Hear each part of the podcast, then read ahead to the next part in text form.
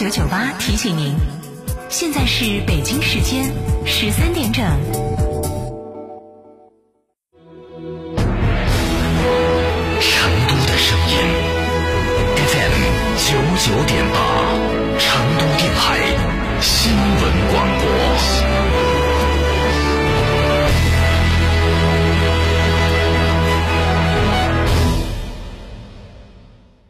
这十多年换了几次新房，但装修我一直选择美化天下，一如既往的环保，初心不变的品质，就在美化天下装饰。微信预约 C D C D 九六九六 C D C D 九六九六，电话预约八六六四四三零零八六六四四三零零。四川的朋友，大家好，我是黄渤，我是演员王迅。新冠病毒目前还在全球肆虐。抗疫成果来之不易，岁月静好更需大家的努力。振兴中华，使命在肩，美好家园共同守护。少年强则国强，复兴中华重任在肩。新时代的青年需要豪情和担当，更需要强健的体魄来实现梦想。积极接种疫苗是抵御新冠病毒的最经济有效的手段。青年朋友们，每一个你，每一个我。接种疫苗，环环相扣，才能铸就健康的钢铁长城。让我们共同铸就免疫屏障，抵御病毒，强我中华，筑起免疫屏障，需要你的一臂之力。美丽家园，守护健康，打疫苗，我助一臂之力。九九八快讯。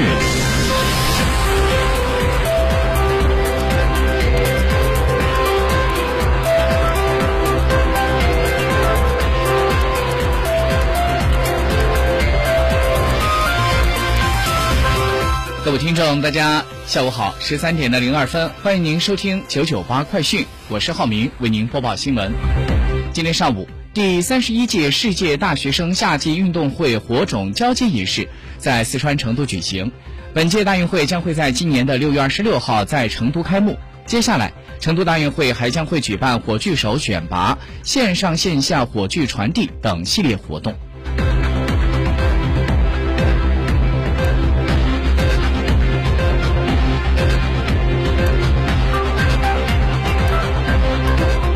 根据北京日报消息，东北财经大学党委原书记都鹏伟涉嫌严重违纪违法，目前正在接受纪律审查和监察调查。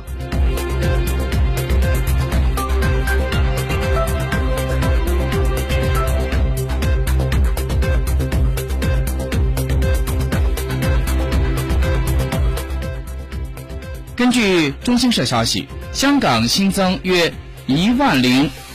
一十例的新冠肺炎确诊病例，另外录得约两万一千九百七十九例呈报个案。香港今天新冠确诊病例首破一万例。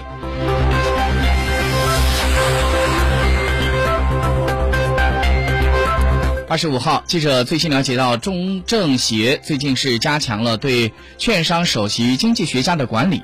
中政协要求首席经济学家应当为公司正式员工。对外发布的研究观点言论必须符合发布证券研究报告职业规范的规定，要将假冒仿冒公司首席经济学家观点言论的情形纳入到公司声誉风险管理，及时澄清事实。此前有券商网红经济学家经常发布一些各种观点，影响不大，但是后来被传出是编外人员。接下来，我们再把时间重点关注一下此时此刻乌克兰的最新局势。西方对俄罗斯的制裁可能会导致国际空间站失控着落。俄罗斯航天局的局长在社交网站上刚刚发出了一个帖子，警告说：“如果你们封杀与我们的合作，那谁来阻止国际空间站的失控坠落呢？”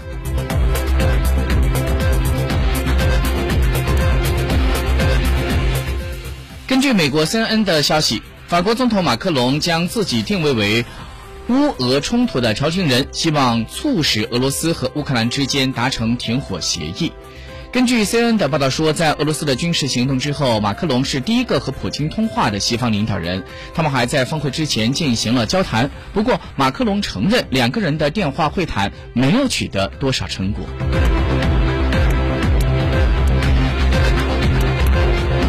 据央视新闻消息，当地时间二十五号的六点左右，中央广播电视总台记者了解到，乌克兰首都基辅又发生了一起爆炸。俄军坦克坦克现在已经抵达了基辅周边，乌乌军的炸毁基辅附近的一座桥梁，而就在目前，俄罗斯和乌克兰双方正在进行激战。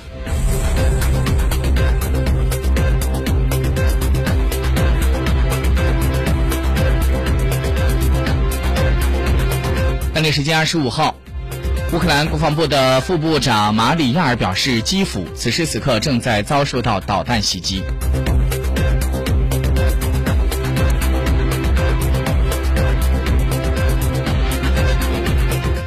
当地时间二十五号，乌克兰的罗夫诺机场空军指挥官表示，俄军开始向距离罗夫诺市四公里的机场开火。罗夫诺市是乌克兰西部罗夫诺州的首府。乌克兰国家边防局刚刚发布消息，俄罗斯武装力量在位于乌北部与白俄罗斯接壤的日托米尔州巴甫洛夫卡地区完成了空降。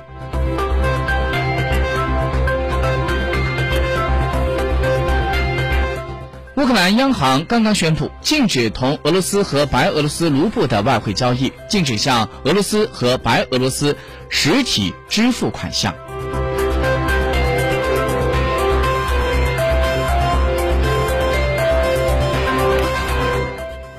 乌克兰国防部刚刚发布最新消息，乌克兰军方在抵御俄罗斯方面军队进攻当中，现在已经摧毁了超过三十辆俄军坦克、一百三十辆装甲战车、战机七架、直升飞机六架，并且造成了俄罗斯方面人员损失约八百人。美国国会众议院的议长洛佩西在二十四号表示。美国国会有意向乌克兰援助价值六亿美金的武器装备。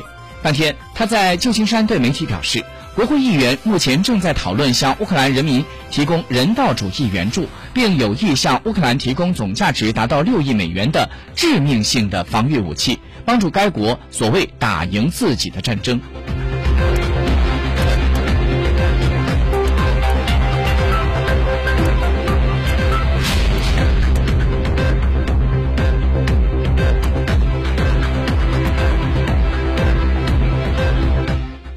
当地时间二十五号，俄罗斯国家杜马独联体事务委员会的第一副主席沃多拉茨基在评论美国对俄罗斯制裁，但没有对俄封锁 SWIFT 系统的时候表示，华盛顿长期支持对俄的禁止措施将无利可图。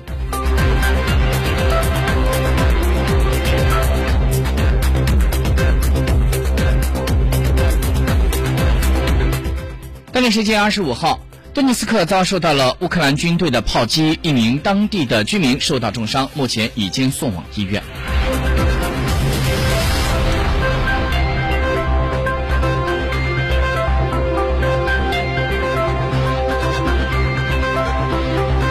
听众朋友，安全使用燃气，防范中毒事故。成都新闻广播提醒您，要使用三证齐全的燃气具，并定期进行。